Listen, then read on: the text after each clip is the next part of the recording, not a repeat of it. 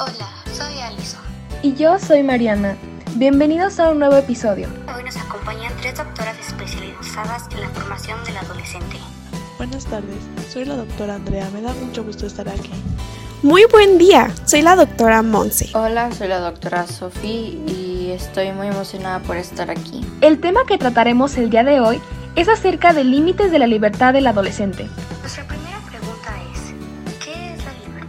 Facultad que, te, que posee una persona o grupo de personas para actuar en las diferentes situaciones de la vida según sus derechos y su propia voluntad. ¿Qué son los límites? Se llamará cualquier tipo de restricción.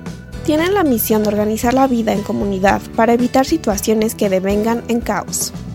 Otra pregunta que nos han hecho mucho es si la libertad tiene límites. Sí tiene límites ya que de esta manera podrás respetar la libertad propia y ajena. Además, si logras respetar estos límites podrás vivir tus libertades de manera plena. Pero, ¿para qué nos sirven esos límites? Suenan un poco aburridos. Los límites te ayudarán a tomar decisiones de manera responsable y de esta manera poder lograr el cumplimiento de tus derechos humanos.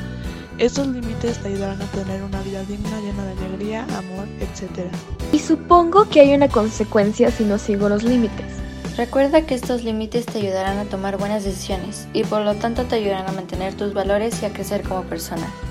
En el caso de los límites familiares, si tú rompes una regla que tus papás te han impuesto, lo más seguro es que te castiguen el teléfono o no podrás ir a alguna fiesta, entre más.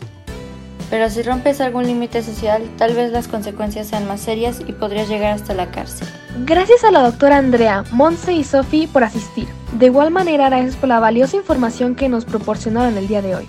Gracias a ustedes por dejarnos estar en este podcast.